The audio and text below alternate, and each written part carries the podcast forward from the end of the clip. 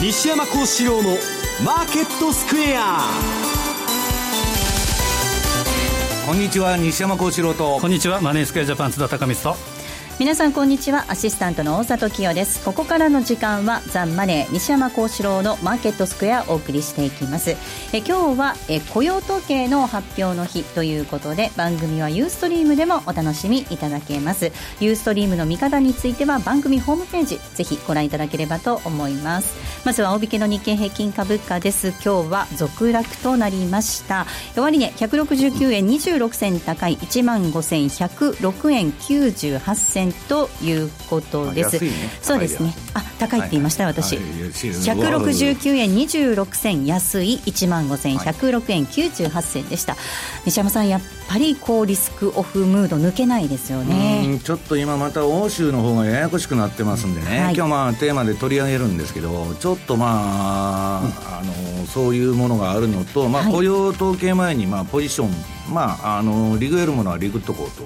いうことだと思うんですけどね、はいえー、そしてドル円ですこの時間100円の4446です、えー、安いところでは100円の21銭、えー、つけるところがありました津田さん、はい、こちらも101円再び割り込む動きとなっています。そうですね、まあ、100円というのが一つ目処で動いてるとは思うんですけどただ流れ的にはですねちょっと100円割れっていうのも週明けも十分あり得るかなと。うんで選挙がありますから、はい、で選挙上げということで、セールスアファクト、そういった動きになるんじゃないかなという気もしますね、えー、マーケットについてはこの後も西山さんと津田さんにたっぷりと解説をしていただきます。そしてなんとこの番組のタイトルなんですがマーケットスクエアに変更となっております、えー、今までは FX ということで FX にこう集中してお届けしていましたけれども。あれ？そうなんですか？集中してお届けしていた つもりで であのさらに幅広いマーケット情報をお届けしていきたいと思っております、えー、そして、えー、特別プレゼントをご用意しています。今日はユーストリームの日ということですので特別プレゼントをご用意しています。番組特製のクオカード500円分を5名の方にプレゼントです。プレゼントのご応募にはキーワードが必要になってきます。ユーストリームの画面に表示されるもしくは番組のエンディングで発表します、えー、キーワードを添えていただいて番組のホームページの方からお申し込みいただきますようお願いいたします、えー、たくさんのご応募お待ちしています。そして、えー、また番組ではリスナーの皆さんのコメントもお待ちしています。投資についての質問など随時受け付けておりますのでこちらもぜひホームページのコメント欄からお願いいたします。ザ・マネーはリスナーの皆さんの投資を応援していきます。それではこの後午後4時までお付き合いください。この番組はマネースクエアジャパンの提供でお送りします。えそれではまずは今日のマーケット、改めて振り返っていこうと思います。大引けの日経平均株価、先ほどもお伝えしましたが、続落となりました。終値、169円26銭安い、15,106円98銭でした。トピックス16.21ポイントのマイナスです。1209.88でした。東証一部の売買高概算で18億4524万株、売買代金2兆を588億円。東証一部の値上がり銘柄数が199、対して値下がりが1690、変わらず78銘柄となっています。業種別の騰落率確認していきますと、今日は33業種のうち、値上がりしたのはその他製品の1業種のみとなりました。32業種マイナスとなっているんですが、下げ幅大きかったのが不動産、そしてガラス、ガス、小売などとなっています。東証一部の売買代金のランキンググ確認しましょう。えー、売買代金のランキングです。こちらはトップがトヨタとなりました。2位に任天堂、そして3位ソフトバンクグループ、三井住友、三菱 UFJ と続いています。今日は任天堂大きく上昇しまして9%近い値上がりとなっています。一方で、ダカのランキング、売買ダカのランキングも見ていきます。こちらはトップがみずほです。2位が三菱 UFJ、3位に神戸港、そして東芝、朝日ガラスと続きました。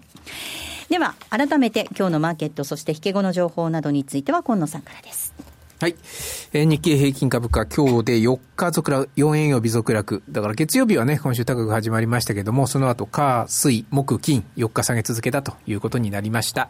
えー、終値169円安で、えー、結局、ほぼ安値引けですね。はいったり安値引きじゃないですけど、1000の高でちょっとだけね、ねおお釣りがきますけど、まあ、ほぼ安値引けと言っていい水準で、えー、1万5100円台。この水準は6月24日、だからブレグジットが決まった日ですよね。で、それ以来2週間ぶり、その時の水準、1286円した日ですが、14,952円、それ以来の安値水準。ということになりました。今日は終値ベースではね。えー、今日朝方はあ、昨日のヨーロッパが株、結構しっかりで戻ってきたということなどもありまして、えー、買い先行で始まりました。今日、オプションなどの S q 算出日だったんですけれども、まあ、これは昨日の終値よりもプラスで、えー、決まりましたということでしたが、あそういう意味で寄り付き回遊性でした。ただこれが一巡した後は、徐々に売り物に押される展開となりました。えー、全引、もとも日経平均全引きは59円安でしたが、5番に入って結局さらに一段安、そこから100円以上下げたということになりますね。えー、時間の経過とともにじわじわ下げたと。特にまあ引けの段階で、えー、ほぼ安値引けになってしまったということです。うんはい、まあ、為替相場がじわじわと円高方向に進んで、えー、企業業績への警戒感などで、えー、売りが優勢。まあ、買い物が入らなかったというところが大きいでしょうかね。はい、今晩に、えー、6月のアメリカの雇用統計を控えて、えー、買いが本当手控えられてしまったという一日ですね。えー、売買代金やっと2兆円超えて2兆580億という水準ですが、これ S q がありますんで、ね、明日ありましたんでね、えー、実質では2兆円割れという内容でありました。うんはい、もっとも為替円高という話ではありますが、売られたのがむしろ内需系でして、今日のところはね、ねえー、特に金融不動産のところ、不動産がだいぶ売られましたというのが目立ちましたし、あとは引き続き銀行、えー、新安値銘柄など見ましてもね、メガバンク3行とか、あと地銀なんかずらり並んでまして、まあ、証券なんかも結構入ってますね。えー、銀行株、まあ、保険のところも入ってますか、損保とかね。安保生命とか第一生命とかね、やはり金融不動産が安かったというのが今日の一つの特徴と言えるかもしれません。うん、えー、あとは高い方だと任天堂がね、一人気を吐いたというところでしょうかね。ねえー、売買代金上位銘柄なんか見ましてもね。はいえー、そんなとこですね。あとは引け後の開示情報をいくつかご紹介いたしますと、はい、まずは、あ久光製薬。4530。まあ、ディフェンシブといえばディフェンシブなんでしょうけれども、えっ、ー、と、今2月期の第一四半期、3月から5月期、3ヶ月間、売上高が4%減、381億、えー、営業利益は0.1%増、小幅ではありますが営業増益確保ですね。57億。純利益は28%増、52億ということで増益を確保しました。先行き予想は変えてませんが、進捗率純利益で、えー、第二四半期の予想に対して52%、半分超えてきているということですね。あとはファミリーマート8028。えー、コンビニの大手でありますが、えー、これも3から5月期、えー、売上に高に当たります営業総収入が3%増、1023億。営業利益は6%減、純利益3%減、33億ということで増収は確保しましたが、小幅減益でした。先行き予想は変えてませんが、進捗率はあちょっと低いですかね。第二四半期の予想に対して、えー、純利益で24%、経常でも38%ということですから、ちょっと低いですかね、印象としてはね。はい、もう一個だけじゃプレナス、はい、9945、お弁当屋さんですね、ホットモットを展開してますが、はいえー、こちらも3から5月期第一四半期です。売上高が5%減、361億、営業利益35%減、純利益57%減、減収減益、大幅減益ですね。進捗率も純利益で第二四半期に対して29%ということですから、かなり低い、えー、進捗になってます。はい。えー、では、終値確認しておきましょう。まずは、えー、4530の久光製薬です。こちらは110円安の6020円。8028のファミリーマート、えー、160円安で6200円。えー、9945のプレナスです。こちらは1750円、15円のマイナスとなっていました。近藤さん、ありがとうございました。はい、ありがとうございました。それではここで一旦 CM です。ラジオ日経株価指数 CFD セミナー。7月16日土曜日に京都、17日日曜日に大阪でそれぞれ無料セミナーを開催。講師は西山幸四郎さん、フィスコリサーチ、三井千恵子さん、M2J 比嘉博さん、株価指数 CFD の基礎から実践までを1日で学べます。お申し込みはネット限定。ラジオ日経の専用ウェブサイトで受け付けています。抽選で京都100名様、大阪200名様を無料ご招待。締め切りは7月10日。毎日書道会常任顧問書家関口俊宝さんの教養としての書道ではただいま受講生を募集中。ビジネスに教養に国内外で活かせるコミュニケーションスキルに改めて字を学び墨と筆で書くことを通して書をあなたの自己表現の手段にしていきませんか？お申し込みお問い合わせは「ラジオ日経大人の書道」をインターネットで検索ホームページからどうぞ。トゥデイズマーケットです。まずは主な通貨のレートを確認しておきます。ドル円、この時間100円の4244です。ユーロ円、111円2731。そしてユーロドル1.107980となってています。また、ポンド円なんですが、129円9602、130円あたりでの動き、130円挟んでの動きとなっています。ポンドドルは1.294042となっています。えでは、為替市場のポイントについて、まず津田さんからです。はいえー、これからの注目っていうのは、やはり、えー、今晩の6月のアメリカ雇用統計。で先月っていうのは、えー、NFP がショッキングな3.8万人という数字があったんですけど、はい、まあ、どこまで回復しているのかということで、今のところ予想は18万人というふうな予想になっています。ただ前回の英国ショック、ブレグジットショックというのがあって、年内利上げ観測、これが遠のく中で、えー、ドル円の情報硬直性、つまり上値が重いというのは変わらないかなと。うん、で、ドル円が上に反応するには、えー、NFP で20万人以上とか、あとは平均時給の伸びで前月並みの0.2%とか、それ以上。うんこれが条件というふうに言われてますけど、ただ、高結果で、えーまあ、瞬間高値、いわゆるスパイクハイがあったとしても、これはまあ戻り売りでいいんじゃないかなという形状、チャートの形状がしてます。で足元のマーケットっていうのは、イギリスの不動産ファンドの解約停止問題とか、はい、あとは今日本編でもあると思いますが、イタリアの銀行問題、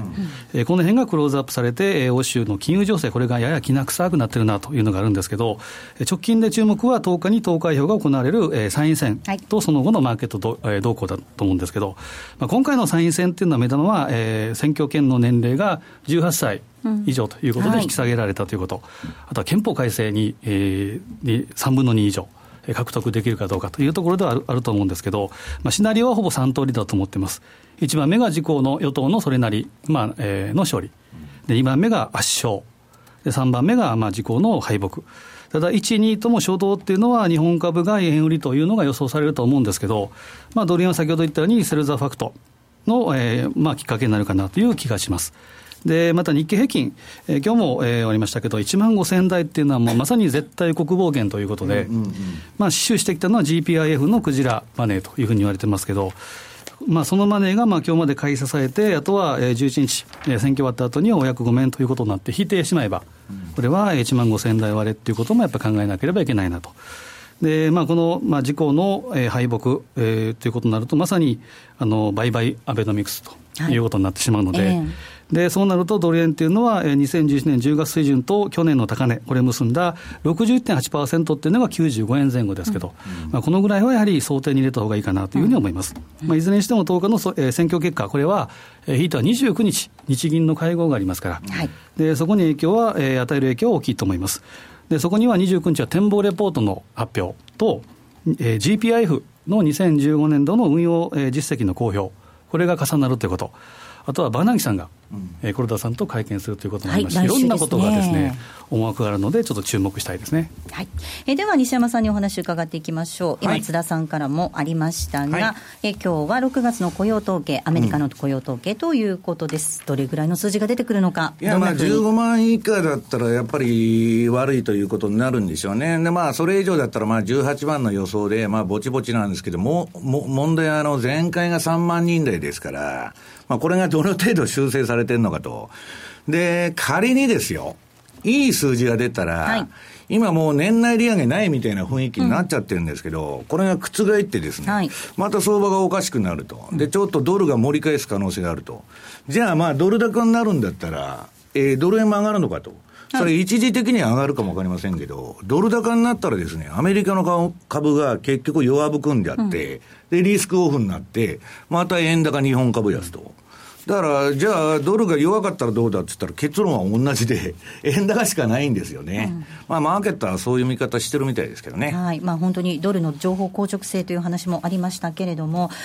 確かにおっしゃるように、はい、円高圧力強いですよね。で、マーケットも難聴、要は株式のマーケットも難聴な状況続いていますね。はい。はい、このあたり、その株式市場の動き、世界各国比べてみると、どんなふうになってるんでしょうか、はい、日英、独米の株価比べと。はい。いうことで、まあ、あのー、ちょっとチャートを見てみたいと思うんですけど、ユーストですから。はい、まず、まあ、1枚目のチャート、これ、まあい、いつでも私が言ってる勝てる場面の見分け方と、まあ、勝てる場面というよりも、トレンドが出てるか出てないかの判断をどうやってしてるかと。はい、で、まあ、トレンド相場というのは、えー、20、まあ、冷やしで言うと26日の標準偏差ボラティリティと、14日の ADX が低い位置から一緒に上がると、はい、えー、トレンドが出たっていう兆候になると。はいで、じゃあ、その方向はどっちなんだと、上がるのか下がるのかというのは、21日ボリンジャーバンドのプラスマイナス1シグマを飛び出た方。につくということなんですね。で、まあ、じゃあ、えー、それがまあ、あのー、まあ、相場を見る上での、まあ、レンジなのか、トレンドなのかの基本なんですけど、まあ、最初に、えー、FT、100ですね。はい、えー、イギリスの、えー、株価指数でございます。はい。で、これはまあ、週足なんですけど、はい、年初来高値を更新しちゃったと、この前。要するに、英国が EU 離脱して大騒ぎで、えー、私はもう日本のテレビ見てアホらしくなってくるんですけど、はい、何を言ってんだと。要するにですね、あの、大騒ぎしてですね、これは大変だ大変だと。だけど、イギリスがその離脱するのが何が大変かっていうのはよくわからないんですね。私はイギリスにとって何が悪いんだと。通貨安になってですね、株も上がってですね、えー、あとは二国間の協定に戻るだけですから、EU 参加前の。全然困らない。むしろ、あの、EU 諸国の方がイギリスに出ていかれた方が困ってるんですよ。で、まあそういう中で、まあとりあえずこれ、えー、もうこの、これまでの抵抗線も抜いちゃってですね、はい、年初来高値でですね、まああの、うん、まあ私レポートでずっと書いてきたんですけど、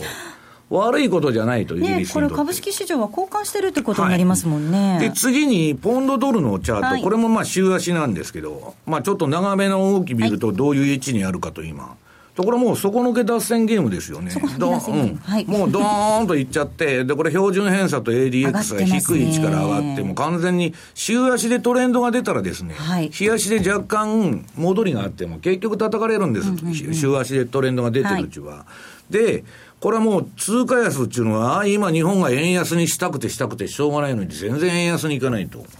勝手に円安、あの、ポンド安になっててくれるわけですから、三十何年ぶりの。あ、ウェルカムなんですね。で、あの、イギリスはこのように調子がいいということでございます。で、次が、はい。弱っとるのがドイツなんですね。えー、影響受けてますね。えー、もう EU の中で独り勝ちしてですね、えー、それ繰り返ってたんですけど、えー、イギリスがまあドイツの言うこと聞くの嫌だと。まああんな官僚組織の中にいたくないということで出ていきまして、はい、そうなるとですね、えー、ここに来てなんか金融株がめった打ちになってるんですね。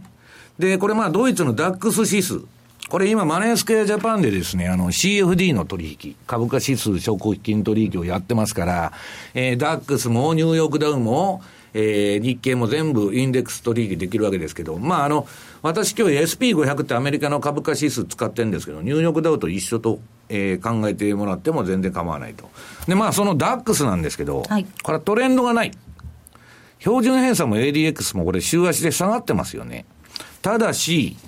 えー、株価としては、えー、戻っては下げ、戻っては下げという、下値を切り下げていってですね、うん、また今、下値を伺おうとしていると。非常にやばい形なんですね。はい、でなんでダックスの株、ドイツの株上がらないのかと。これは下見たらですね、えー、私がいつも言ってますように、2015年の5月から延々横ばい相場じゃないですか。はい、そうですね。この間にドラギはね、ねマイナス金利から何から総動員してやっとるわけですよ、やることは。一応口だけでなくてやっとるんだけど、いくら緩和しても、えー、ユーロは安くならないと。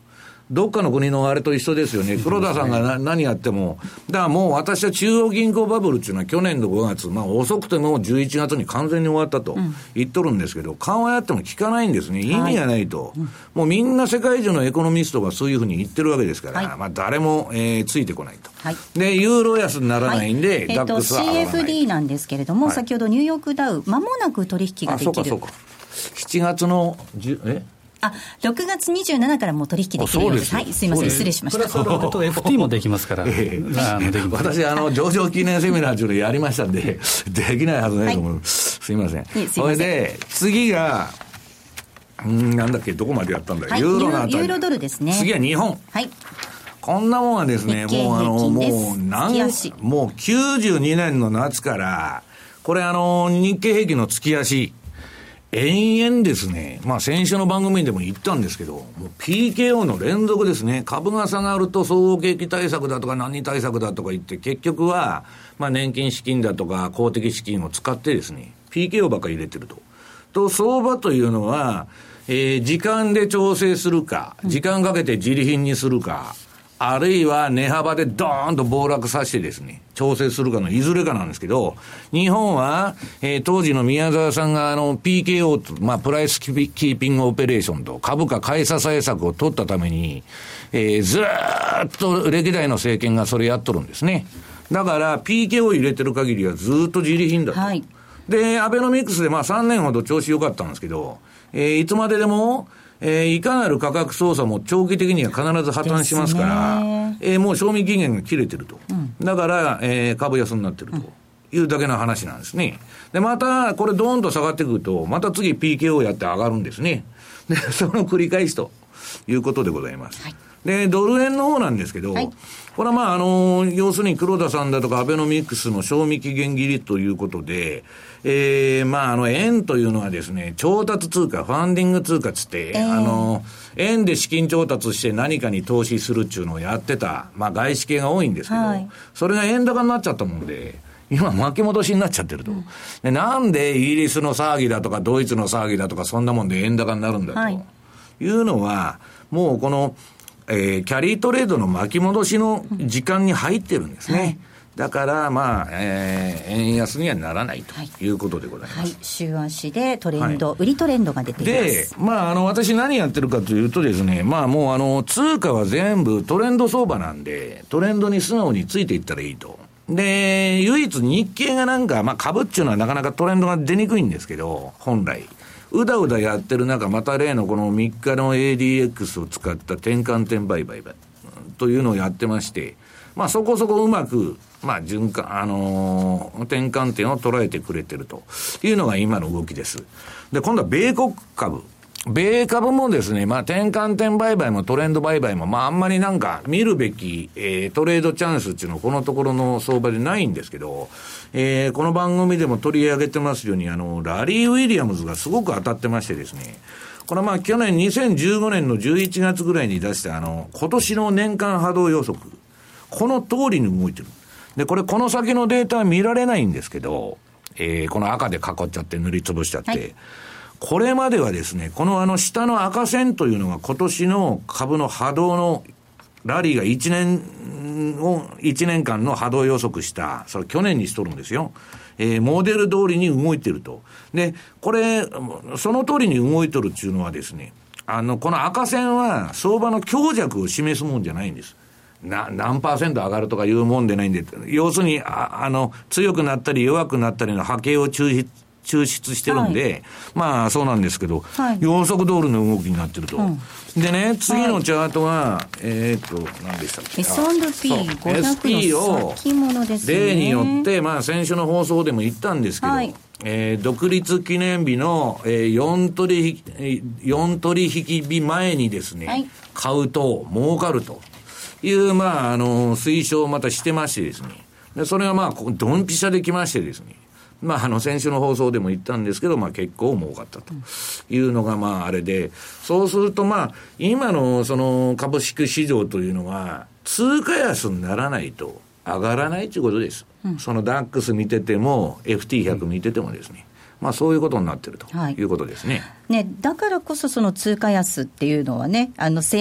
当局者としても欲しいわけですけれども、津田さん、こういうふうにその主要各国のマーケット比較してみると、まあ、調子がいいと思われているドイツも辛い、そして緩和をやっている日本も息切れっていうところですもんね、まあ、一番の例はまさにイギリスでしょうね、MPC は14日におそらくこれは、えー、カニーさんが言ってましたけど、利下げ。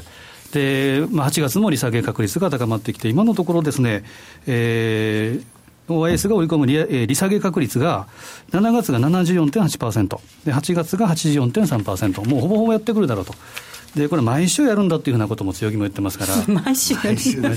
毎週動くと、まあ、それぐらいも不退転ということではあるんですけど、ただ見てみると、株価 FT、SE 見てみたらですね、これは年初来高値を先ほどおっしゃった通りつけてるということ、うん、で不動産下がって誰が買ってるかというと、チャイナマネーがまた入ってきてるという話もありますし、あとは、えー、例えばバーバリーなり、そういった、えー、高級ブランドが、えー、ポンド安では好調だということですから、やっぱり決して悪いことではないということですから、逆張り志向ということで、マーク・ファーバーなんか言ってましたけど、まあ、株価見たら分かるなという感じですね。うん。はい、ここまではテレズマーケットをお届けしました。桜井英明加納内彩子の銘柄バトル7月号。ストップ高銘柄だけを狙いに行く。あの銘柄がダメなら今度はこれが相場の主役。好評発売中。DVD およそ60分。お値段は税込8640円。送料が別途かかります。詳しくはラジオ日経ネットショップサウンロード。または電話03 4730まで。毎週火曜午後4時30分からは、世界の株価で資産運用。日経平均をはじめ世界の株価指数にスポットを当てインデックス投資の魅力を探っていきますパーソナリティは国際テクニカルアナリストの福永博之さんでは5秒で番組 PR お願いしますその日の相場動向からマーケットトレンドやテクニカル分析まで聞きたいこと満載で。5秒じゃ足りませんね。続きは番組で。世界の株価で資産用は毎週火曜午後4時30分から。M2J トラリピーボックス。トラップリピートトラップリピート。僕の名前はトラリピトラップリピートトラップリピートそれを略してトラリピ M2J トラリピボックスです。このコーナーでは FX 取引の考え方について、リスナーの皆さんからいただいた質問をご紹介しながら進めていきたいと思います。今週もたくさん質問いただきました。ありがとうございます。まずこんな質問です。弁天さんです。え、ポンド円を売り回転でトレードしています。大きな戻り、またはショートカバーに巻き込まれないようにトレードをしています。大きなショートカバーが出やすいきっかけや事象がありましたら教えてください。そしてもう一つ、私はすべてのポジションをスクエアにして雇用統計待ちです。今夜の雇用統計は、欧州通貨にはそれほど大きな影響を与えないだろうという見方がありますが、この雇用統計の影響、西山さんどう見ていますか？という二つ質問をいただいています。はい、えー、まず、ポンドなんですけど、私、まあ、今週のレポートに今、ポンド円とユーロ円とドル円とチャート載せたんですけど、ポンド円ものすごい綺麗なトレンド相場が続いてるんですね。で、まあ、これ、今日のこの後のマネースクエアさんのセミナーでも、まあ、雇用統計セミナーでもやるんですけど、はい、えっと、非常に綺麗な循環が続いてましてですね、私は実は、まあ、ポンドっていうか大嫌いなんですね。ジャジャンはポンドね。ねまあ、ろくなことがないと。あのー、トレードするとろくなことがないという昔からのまあ伝説なんですけど、今年に入ってですね、まあ去年の年末から、ものすごい下げトレンドが出て、これみんなすごい儲けたんですね、売った人。で、その後も売りトレンドがもう頻繁に出てまして、うんうん非常にいいあれです。はい、だから、相場が、えー、21日ボリンジャーバンドのマイナス1シグマの下でやってるうちは、放置しといたらいいと。はいうんで、今、まあ、トレンド指標も、もう、日足も、あの、標準偏差も ADX も上がってますんで、まあ、あのー、順張りでついていったらいいと。いうことだと思うんです。はい、で、この、この、この先利下げもするわけですから、えー、まあ、顔材料はないということですね。はい。で、あと、えー、何でしたっけ？雇用統計ですね。雇用統計は、それが良かったら、まあ良かっても悪かっても私は関係ないと思ってるんです。あの、結局ですね、SP500 が、私は言ってるように、その、2134の最高値を抜いたら利上げするんですよ。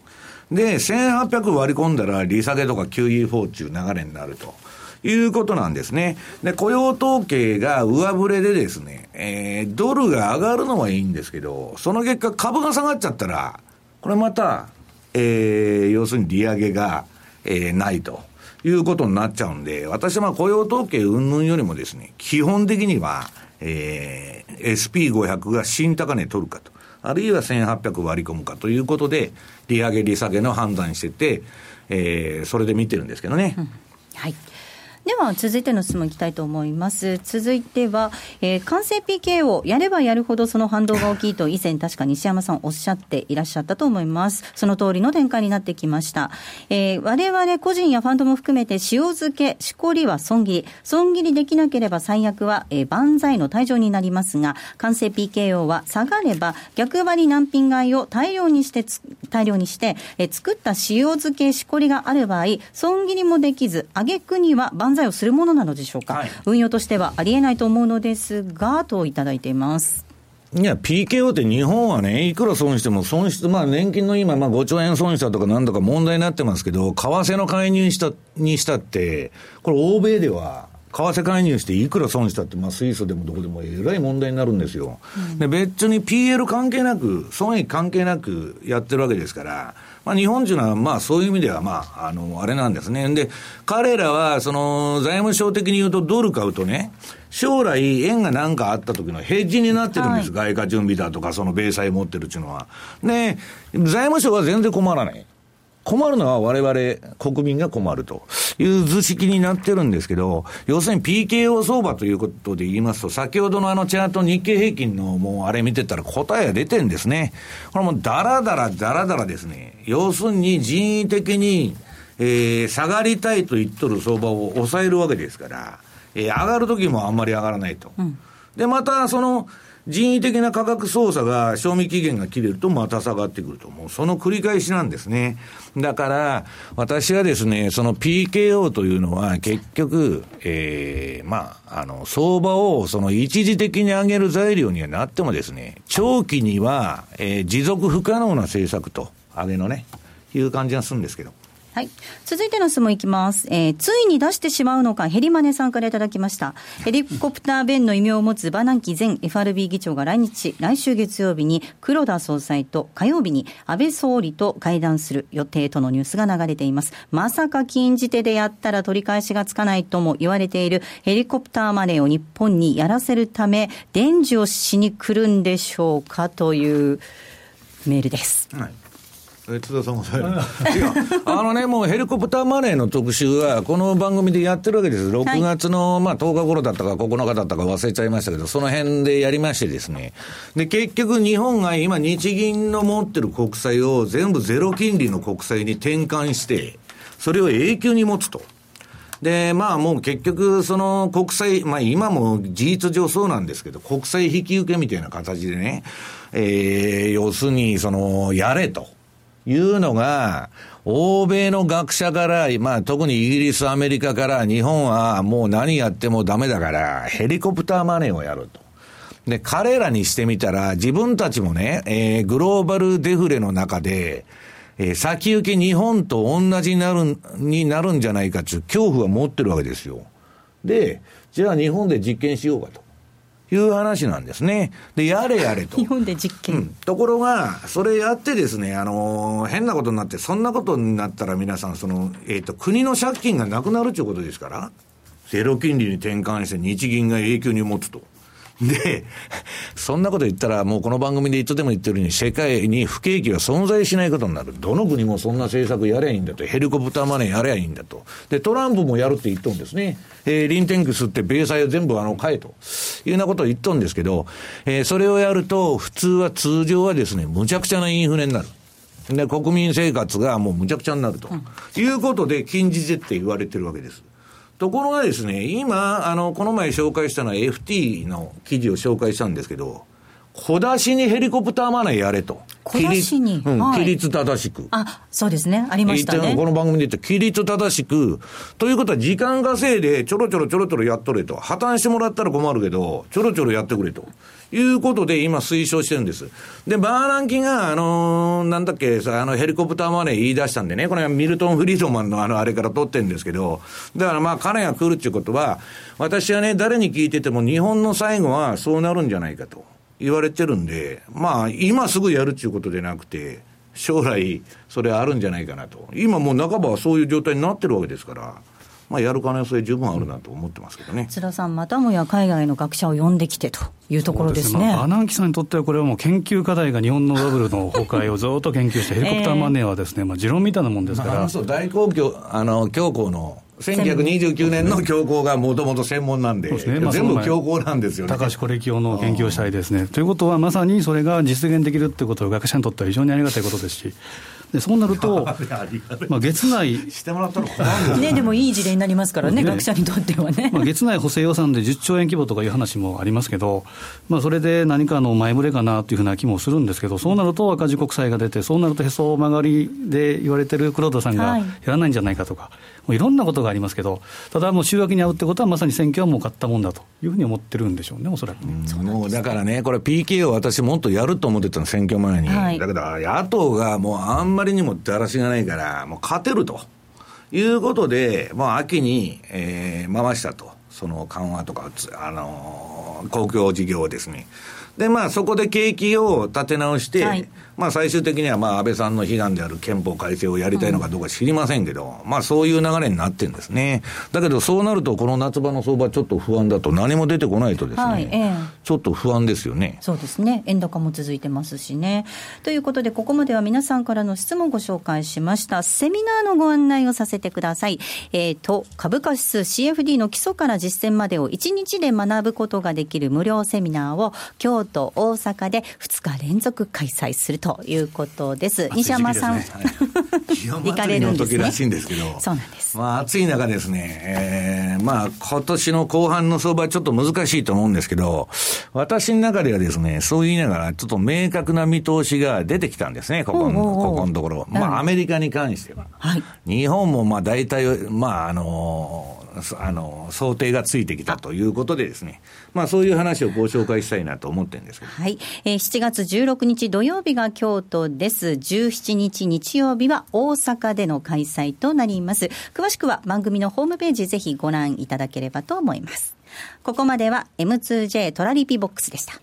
ラジオ日経株価指数 CFD セミナー。7月16日土曜日に京都、17日日曜日に大阪でそれぞれ無料セミナーを開催。講師は西山孝四郎さん、フィスコリサーチ、三井千恵子さん、M2J 比嘉博さん、株価指数 CFD の基礎から実践までを1日で学べます。お申し込みはネット限定。ラジオ日経の専用ウェブサイトで受け付けています。抽選で京都100名様、大阪200名様を無料ご招待。締め切りは7月10日。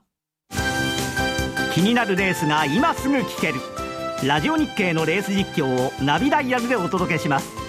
開催日のレースはライブで3ヶ月前までのレースは録音でいつでも聞けます。電話番号は0570-008460 0570-008460 0570おお走ろうと覚えてください。情報料無料かかるのは通話料のみ。ガイダンスに従ってご利用ください。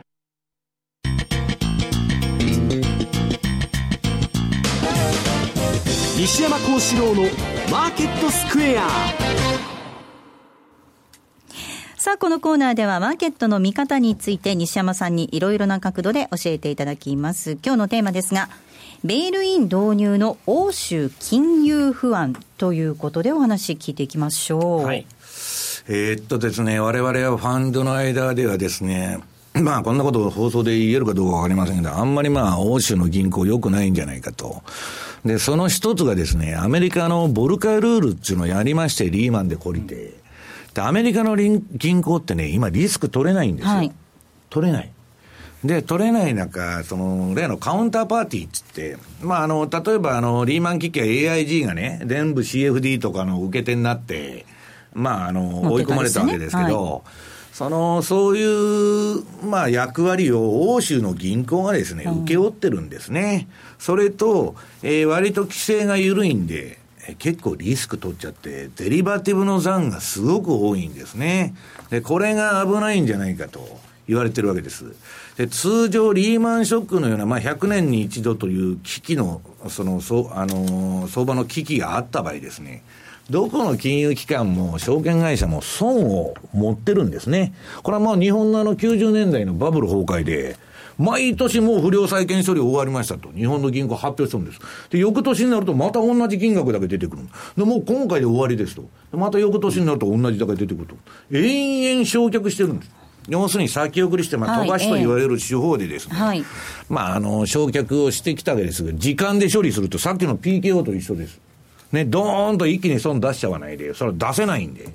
時間をかけて処分する、ああの、処理すると。で、それをですね、まあ今、日本の金融機関はまあ懲りてるんで、その90年代のバブル崩壊であれなんですけど、ヨーロッパがそういう状態になってるんじゃないかと。うん、で、問題はね、はい、あの、まあ、小口の預金者とかあんま関係ないんですけど、うん、銀行が破綻した場合、これは大口の債権者とか株主に泣いてくれと。君ら損してくれと。いうことに今 EU はなっちゃってるわけです。ね、このベールインっていうのは私よく言ってたんですけど、誰に言っても、いや、ここの銀行と取引して大丈夫ですかと。いうときにね、このベールインの問題、ベールインっていうのは何かって言ったら、その、えー、投資家が損すると。えー、君もその、えー、負債を、損失を被ってくれというあれですから、で、そういう中で EU っていうのは、これまではね、その金融危機が起こると、例えばイタリアの銀行が危ないと。はい、イタリアが国が勝手に法的資金入れますってやっとったんですけど、いちいちあの官僚的な EU の組織ですから、お伺いを立てないとダメだと。これはまあドイツが温度取って始めたんですね。なぜかって言ったら、ヨーロッパで金持ってるのドイツだけですから、金融危機が起こったらドイツに払ってくれてみんな泣きついてきますから、それ嫌だと。公平に負担させようってうんで、で、そういうことで、まあ、2014年のね、あの、7月にですね、まあ、もうちょっと時間かけてやると言われとった銀行統合 EU の。これ1年早めて2015年末には、もうその金融危機に陥った場合、えー、各国政府じゃなくて EU が対応するということになっちゃったわけです。で、今、その、その後ですね、あの、うん、その後というか、事例がなかったんですね。事例がなかった。で、その前にあの、キプロス危機っていうのがあってですね、えー、これで2013年ですんで、これは。で、これはまあ、ベールイン中、あの、あれで投資家が損したというのがあったんですけど、あのー、今週に入ってですね、まあ、イタリアの銀行が、えー、資本注入を検討ということでですね、えー、大騒ぎになりまして、はい、えー、これでですね、えー、この事例、要するに、ここの銀行がもし破綻とか、えー、金融危機になった場合、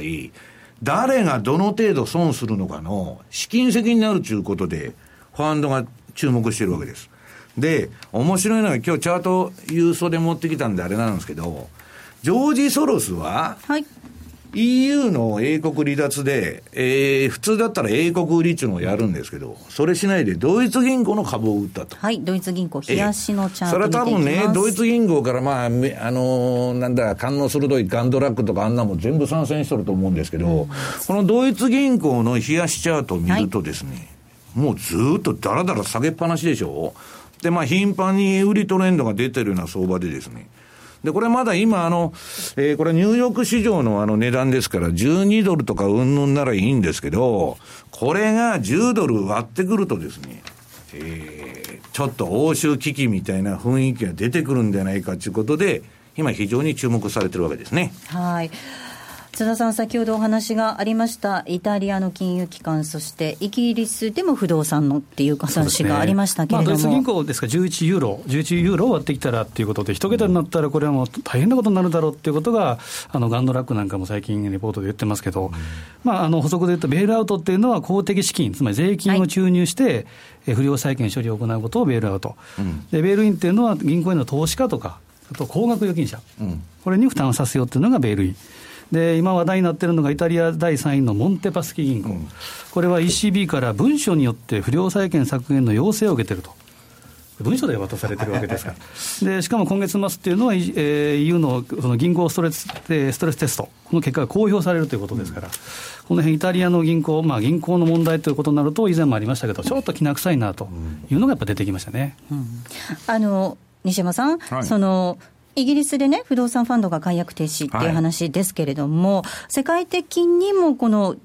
局地的なバブル起こってるっていうことでしたよね。局地的な話にバブルもバブルですよ。はい、こんだけね、アメリカに QE1、2、するって金巻いて日本も欧州もやってもマイナス金利でしょ、はい、金の行き場がなくて、普通なら買えない商品みんな買っちゃってるわけですよ。で、その結果ね、これあの、イギリスでまあ最近まあ、あの保険会社の参加の、はい、えー、リートのファンドが、不動産ファンドがね、解約停止になったと。これはまあ2社連続24時間以内に解約停止と、これはパリバショックのイメージが浮かんだんですね。で、またリリスクオフになって、円高日本株安だと。で、それはいいんですけど、イギリスのみならずですね、それはニュージーランドでもオーストラリアでもどどどアメリカでももうどこでも、えー、不動産バブル、うん、特に中国人がすごいんですけどね、この今日資料持ってきましたグリーンストリート、えー、商業用不動産価格指数と。これはまあ、マーク・ファーバーのレコレポートから借りてきたんですけど、こんなもん、リーマン前のピークが100ですよ、これ。あの、2007年の9月が。今、今年の、ええー、まあ、2月の段階でもう123と。なもん誰が見てもバブルじゃないですか。だから、私は金利上がったらこの相場は終わるんですと。すべてのバブルを異常低金利が支えてるんで、で、次のチャートを、これも米国の家計資産と住宅価格指数ということなんですけど、もう完全なバブルだということですね。だからまあ、えー、非常にバブル乗るのはいいんですけど、賞味期限に気をつけていただきたいということでございます。ここまでは西山幸四郎のマーケットスクエアをお届けしました。M2J マーケット投資戦略さあ、このコーナーでは来週に向けて M2J の FX の投資戦略を伺っていきます。津田さんです。はい、えー、これ先週も申し上げたんですけど、一番シンプルなチャート形状をしてるっていうのがニュージーランドドル、ニュージーランドストレートなんですけど、これ先ほどのあのバブルの話があったと思うんですけど、えー、まあニュージーランドは、えー、国全体でも年、えー、1年前に比べて12.4%不動産価格が上がっていると。で、オークランドなんかで15%以上上がっていると。まさにそんな状態で、今週出たのが、えー、RBNZ の副総裁が、一段の利下げは金融安定のリスクをもたらす可能性があると、つまり利下げに消極的な発言をして、えー、ニュージーランドストレートが上げてるんですね。で、まあ、一方の同じオセアニアの、えー、オーストラリア、豪州はですね、S&P が利下げをしました。これは27年ぶりですか。格下げですね。格下げですね。はい、まあ、これはまあ選挙、今、まだですね、下院の投票が、えー、まだ終わってないということですから、まあ、数週間かかるとかいうふうに言われてますけど、ちょっとハングパーラメントの予想ということで下げてはいたんですけど、まあ、そんなに、まあ、すぐは戻してはいるんですけど、ただやっぱ強いのはニュージーランド。で、それ見たら今日ですね、チャートで最後は持ちたのはちょっと間に合うかどうかあれなんですけど、ゴールドがとにかく強い。はい、見ていきましょう。ゴールドがですね、今、まあ、ドル円とゴールドっていうのはまさに逆相関、その1個前ですかね。ドル円とニューヨーク金のチャートですね、はい、これが、えー、まさに逆相関の関係、つまり、えー、ドルが、ドル円が弱くなればニューヨークゴールドが強くなる、その逆もしかり。で、ゴールドが今、えー、強いって言ってるのはソロスもそうですし、マーク・ファーバーなんかも金とか金鉱株とか、あとは、えー、ガンドラックなんかは金っていうのは1400ドルっていうのはずっと前から言ってますから、そうですね、まだ売ってないと、